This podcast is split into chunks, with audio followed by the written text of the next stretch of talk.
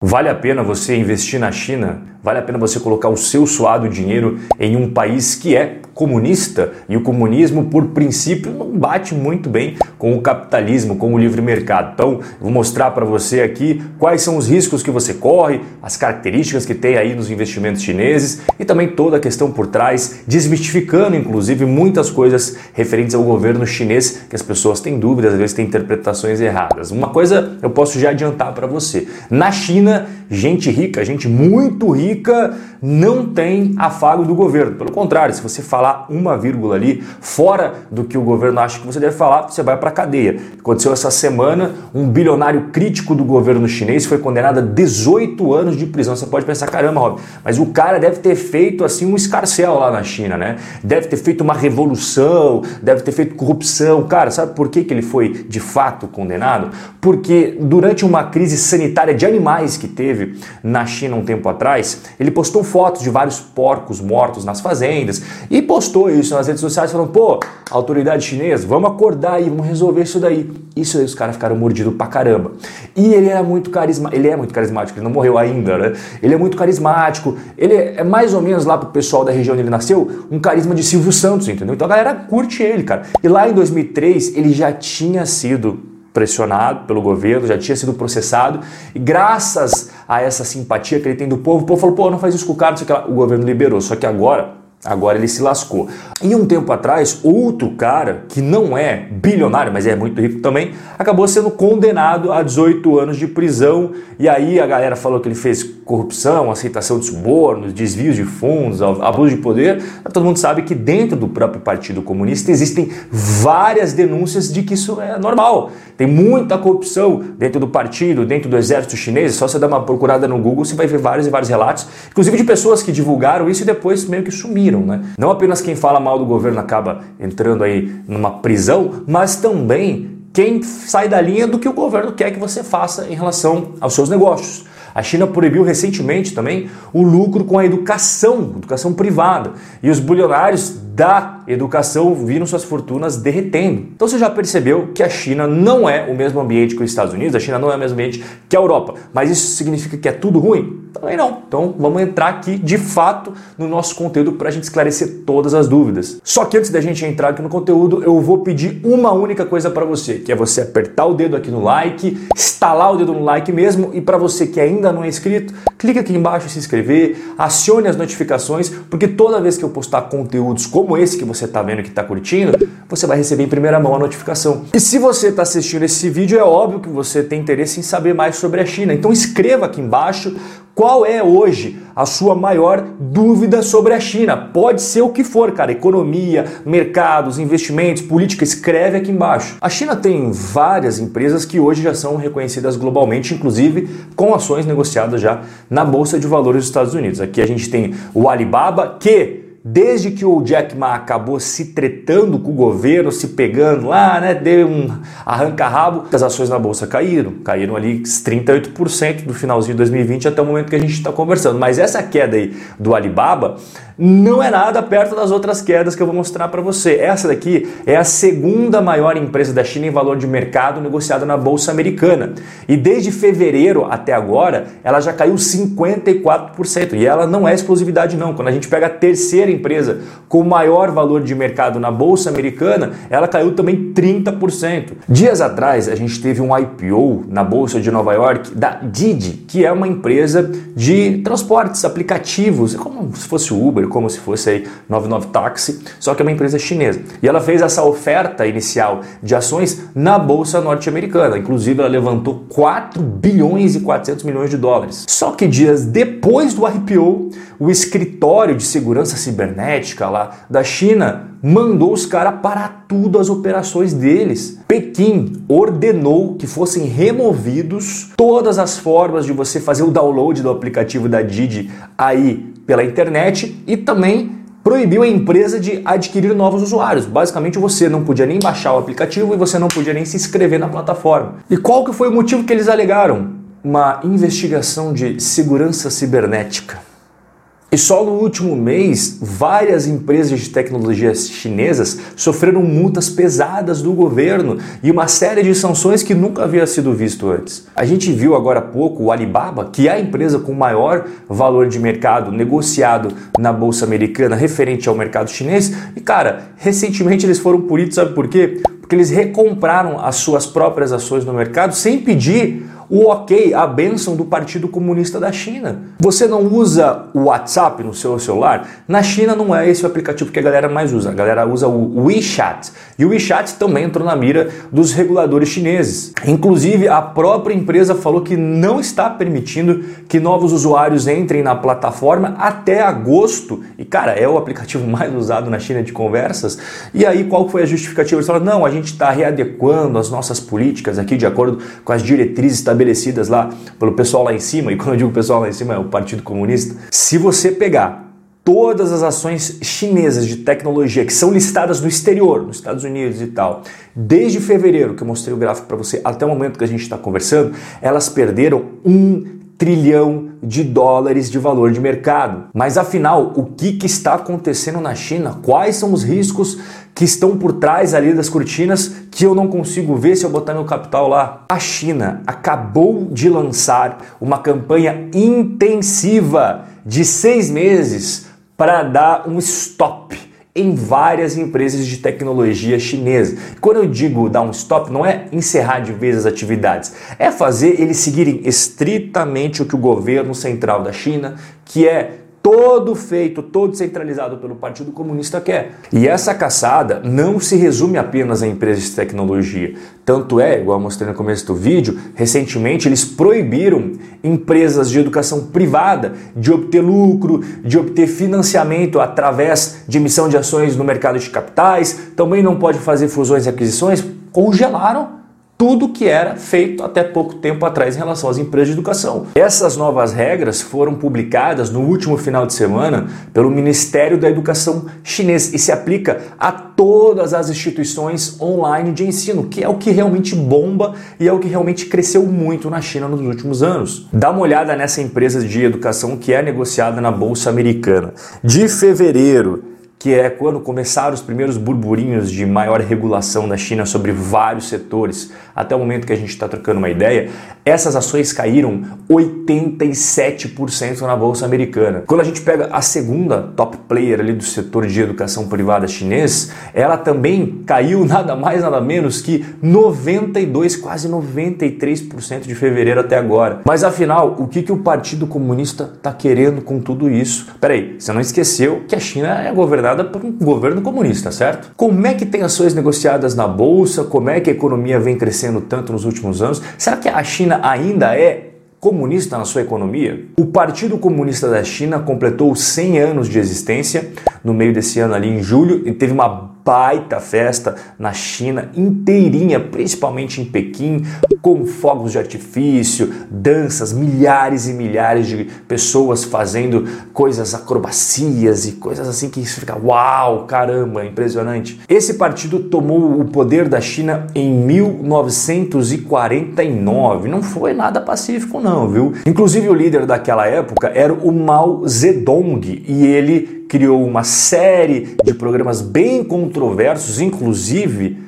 ele fez uma série de expurgos dentro da China e lançou um programa industrial que lançou milhões de pessoas para o caminho da miséria e da fome. Ele se chama Mao Zedong em algumas regiões da China e ele se chama Mao Tse-tung para outras regiões, inclusive para o mundo ocidental. Essa época foi tão tenebrosa, cara, que de 1949 até 1976, as suas políticas de expurgo mataram de 50 a 80 milhões de chineses. A morte de Mao em 1976 estremeceu as bases do governo chinês e ali dentro colocaram um outro cara no poder após o falecimento do Mao, que foi o Deng Xiaoping. O Deng, ele se juntou ao Partido Comunista ainda jovem na França. Só que desde o momento que ele começou a exercer certo poder sobre a política chinesa, ele nunca levou o comunismo para o lado da economia em seu país. Ele conduziu a China para uma economia de mercado, mas na parte política ele sempre foi aliado com os princípios do Partido Comunista. Mas não vai pensando que ele era um revolucionário dentro do Partido Comunista lá. Ele era um aliado do Mao Tse Tung. Inclusive ele era um dos generais do Mao Tse Tung e fechou os olhos durante muitos e muitos anos para todos os expurgos que foram cometidos pelo Mao e ele também fechou os olhos total para os massacres que eram cometidos, cara. Mais de, no mínimo, 50 milhões de pessoas, ó. Inclusive, você lembra do massacre da Praça Tiananmen? Esse massacre aí foi acreditado na conta, sabe de quem? Do Deng, né? Só que o Deng Xiaoping também já faleceu em 1997. E em 2012 nós tivemos uma consolidação de poder que é até os dias atuais do Xi Jinping, que é um grande aliado tanto do Deng quanto do Mao Tse Tung em questão de ideais, em questão de visão, da onde a China está para onde a China tem que caminhar. Como o Partido Comunista Chinês assumiu o poder em 1949, eles têm um grande plano de até 2049, que dá 100 anos, fazer a China se tornar a maior potência mundial econômica, financeira e política. Este, inclusive, é o Xi Jinping, caso você nunca tenha visto ele. Então o Deng, ele era um cara que no campo da economia se diferenciou do Mao Tse-tung porque o Mao Tse-tung fez políticas extremamente terríveis para a China, que enfiou milhões de pessoas na pobreza.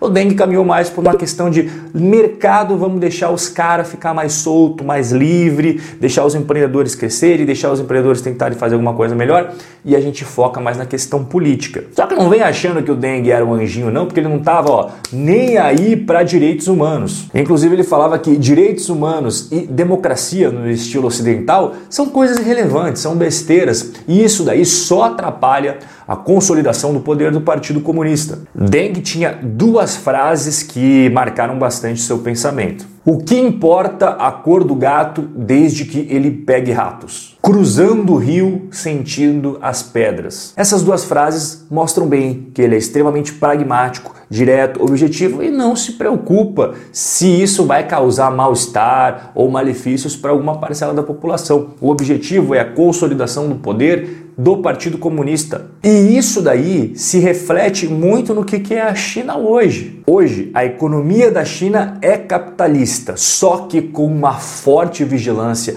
forte intervenção e forte influência do Partido Comunista Chinês. As empresas chinesas competem internacionalmente, tem ações no exterior, coisa que o Mao Tse Tung jamais iria permitir. Só que hoje na China a gente está vendo o que acontece. Inclusive, temos hoje empresários que são conhecidos globalmente, que é o caso do Jack Ma, o fundador da Alibaba. A vida econômica do dia a dia na China opera sim através de mercados, eles não são 100% livres, mas é muito semelhante ao que a gente vê, inclusive, em muitos países que são do mundo ocidental, que são inclusive apresentados como democracias. Os agricultores na China têm direitos à propriedade, coisa que eles não tinham um bom tempo atrás. Não é 100% garantido, mas é bem melhor do que já foi há um tempo. Já temos bolsas de valores, então você consegue imaginar o símbolo do capitalismo dentro de um país comunista? É o que acontece na China. Shenzhen, Xangai, são todos são todas cidades dentro da China continental que têm bolsas e bolsas muito grandes, por sinal, muito maior que a brasileira. Só que aqui eu vou trazer um cenário que poucas pessoas sabem sobre a China e você vai saber agora. As pequenas e médias empresas de exportação, as famosas empresas de exportação chinesas, né, que mandam as suas bugigangas, seus produtos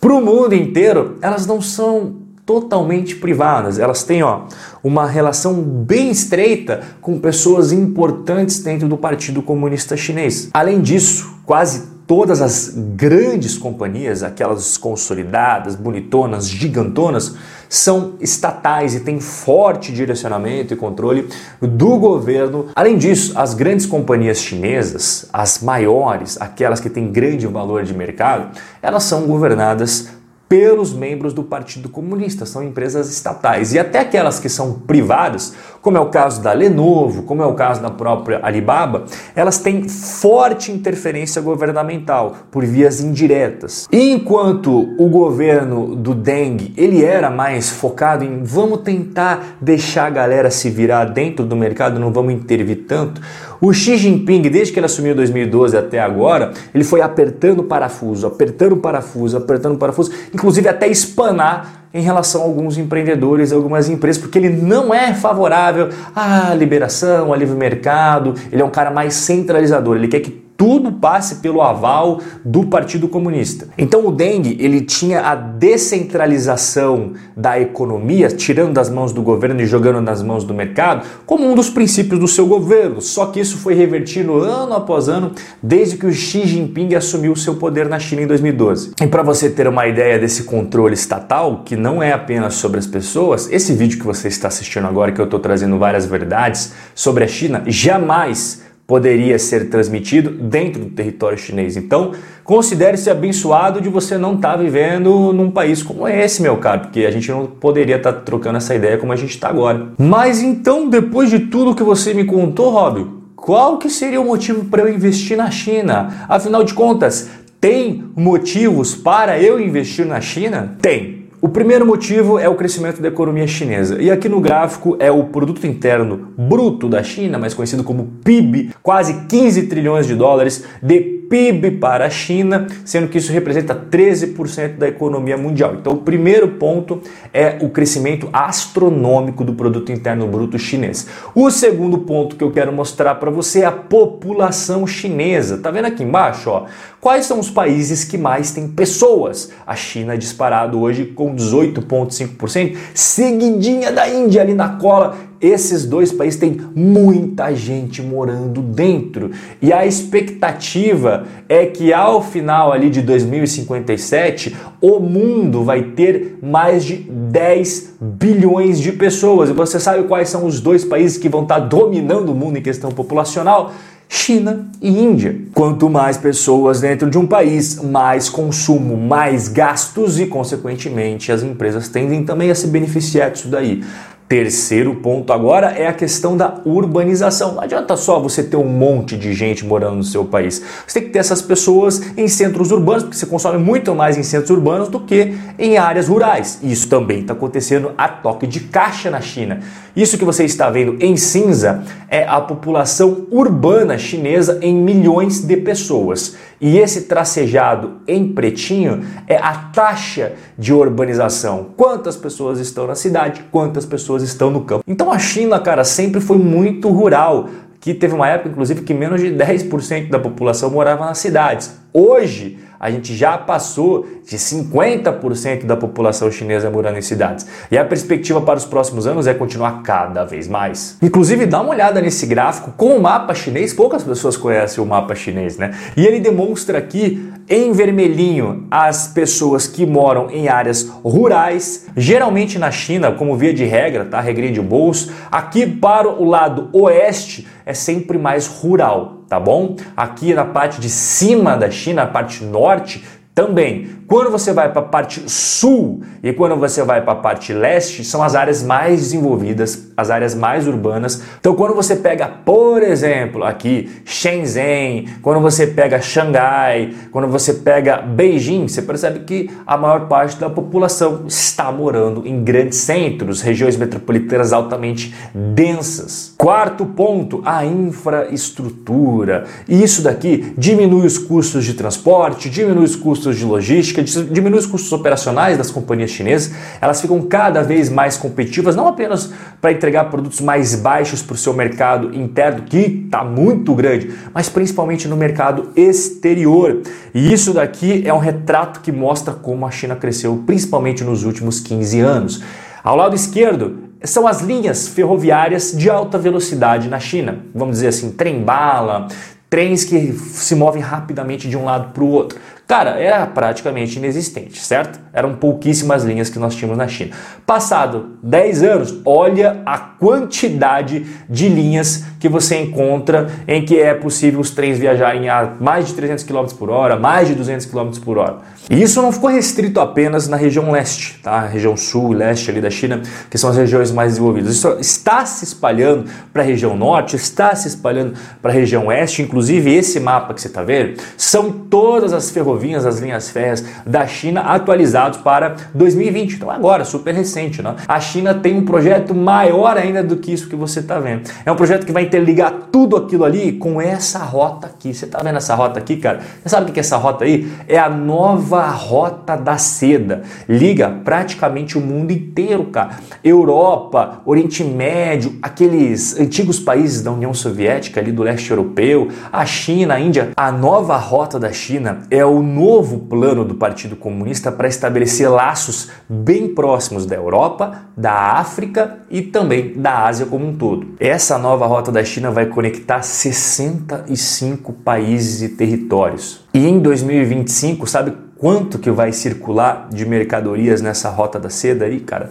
2 trilhões e 500 bilhões de dólares. E se eu botar meu dinheiro na China, Quais são os riscos de eu investir nesse país? Em primeiro lugar, a China ainda é comunista. Apesar deles adotarem alguns princípios de livre mercado, não é 100% livre mercado e as regras que as empresas chinesas precisam cumprir não são exatamente as mesmas regras que a gente vê elas cumprindo no Brasil ou até mesmo o mercado padrão que é o mercado americano. Um dos pontos principais é que a contabilidade exigida nas empresas chinesas não é a mesma contabilidade exigida das empresas americanas. Os padrões contábeis não são similares, tá? Têm bastante diferenças. Outro ponto, insider trading. O que, que é isso? O cara que negocia informações privilegiadas e ganha dinheiro para ele em detrimento dos outros investidores, ganha dinheiro para os amigos dele em detrimento dos outros investidores. Insider trading é crime nos Estados Unidos, inclusive você vai para cadeia, cara. Na China, apesar de não ser uma prática legal, é uma prática que é muito tradicional no mercado. Inclusive um estudo em 2013 do International Journal of Accounting and Financial Report disse que a prática de insider trading dentro da China é muito comum e está longe do seu fim. Outro fator de risco: a maior parte das empresas gigantes aí da China são controladas pelo Estado e visivelmente algumas delas são usadas como ferramenta política. Mas não vai pensando que são só as empresas estatais, não, porque as empresas privadas, apesar de serem privadas, elas também têm que fazer a vontade do governo comunista. Inclusive, quanto maior for a empresa, mais ela tem que fazer a vontade do Xi Jinping. Basta você ver o que aconteceu com o Jack Ma. Ele não falou mal em uma reunião, em uma palestra, apenas dizendo que o governo poderia melhorar algumas regulamentações financeiras. O cara simplesmente sumiu por dois meses. É isso que eu estou falando. Então, feito aqui todos os avisos sobre os riscos de você investir na China, os prós e contras, para você ver se vale a pena ou se não vale, eu vou trazer aqui agora para você quais são as formas que tem mais bacanas para você investir no mercado chinês. E a primeira forma é através de empresas que vendem para a China. E eu não coloquei aí a Nike à toa, tá? Inclusive essa daí é uma propaganda da Nike na China. A Nike vende muitos dos seus produtos para a China, assim como a própria Starbucks, assim como a Apple, assim como várias empresas norte-americanas que estão focalizando em vender seus produtos para o mercado chinês. Esse balanço é o mais atualizado da Nike e eu deixei destacado aqui em amarelinho apenas a linha do faturamento da China.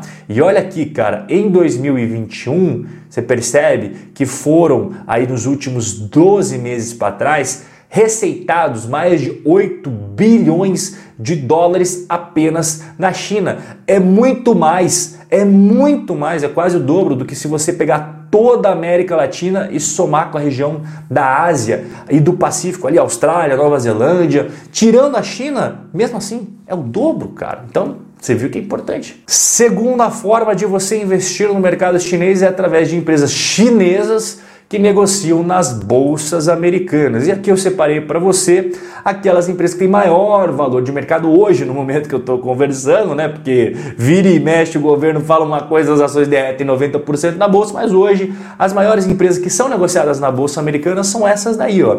Alibaba, Pinduoduo, Didi, a NIO, a Didi Global, apesar de todo o problema, ainda é considerada uma das maiores. Terceira forma, ETFs que tem empresas chinesas dentro. E aqui eu também separei para você aquelas ETFs que têm mais valor de mercado, aquelas ETFs que têm mais ativos sob gestão e também que cobram taxas que são as mais baixas quando comparado ao mercado. A primeira é a China 11, essa é negociada no Brasil, tá? Só que o que ela faz, cara? Ela investe em cotas dessa ETF que é negociada nos Estados Unidos. Então, a taxa de administração da China é 0,3 ao ano, somado à taxa de administração da ETF iShares, que é negociada nos Estados Unidos, que é 0,59. Então, aqui você vai ter que somar a taxa de administração em ambas. Se você quiser cortar esses gastos com taxa de administração, você pode investir diretamente nos Estados Unidos através do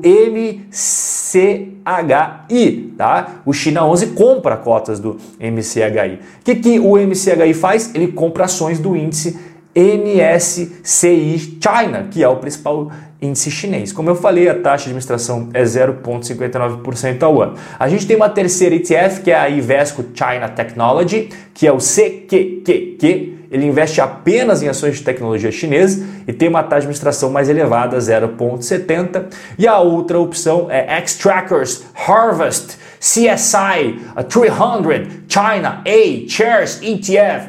É o ticker ACHR, tá? Ele investe em 300 maiores empresas de Xangai e Shenzhen, que são as duas maiores bolsas chinesas. Você viu que aqui a gente não está falando nada de Hong Kong, a gente não está falando nada de Taiwan, a gente está falando só da China continental. Se você quiser só empresa da China continental, China raizona mesmo, você vai desta ETF que é o SHR Hobby. Mas como que você faz? Como que você investe no mercado chinês? Eu prefiro duas opções, que são através do mercado americano, que eu me sinto mais seguro. Eu gosto mais das regras do mercado americano, eu gosto mais da transparência, já tem um histórico muito grande, um arcabouço jurídico de proteção muito grande, coisa que não tem se eu investir direto na China. Então eu prefiro, primeiro ponto, através de empresas americanas que vendem na China, tá? Então nós temos aqui a Johnson Johnson que vende muita coisa para a China, a P&G, isso daqui é a carteira do canal, tá, cara? Se você não segue a carteira do canal ainda, aperta aqui embaixo para se inscrever para não perder toda vez que eu mostro a carteira atualizada.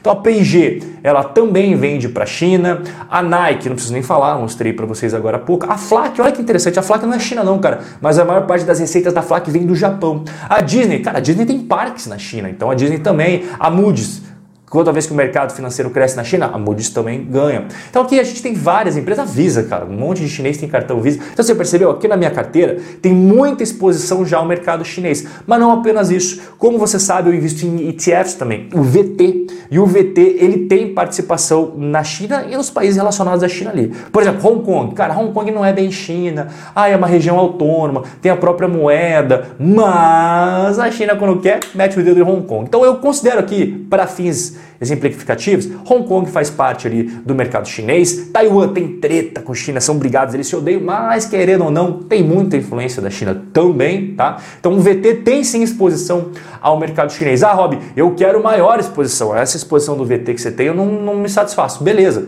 Então eu sugiro para você essa ETF aqui, o VWO, tá? A exposição que você tem só em Hong Kong, 32%. Taiwan, 17%. China, 8%. Então aqui você vai estar muito exposto ali ao mercado chinês. E se você quer aprender mais como que eu penso em investimentos, como que eu seleciono ações, ETFs, como é que eu monto uma carteira, fica aqui o convite. Primeiro link é na descrição. Quatro aulas 100% digitais e gratuitas, tá? Exatamente como você está vendo na tela. Você clica no link aqui embaixo, deixa o seu e-mail e você recebe em menos de um minuto a primeira aula, a segunda aula no dia seguinte, a terceira no outro e assim por diante. E não esqueça de deixar aqui qual a sua maior dúvida sobre a China, tá? Não esquece que eu falei no começo do vídeo. Escreva aqui embaixo que aí a gente vai trocar uma ideia. O nosso vídeo de hoje sobre a China chegou ao final. Um forte abraço e até a próxima.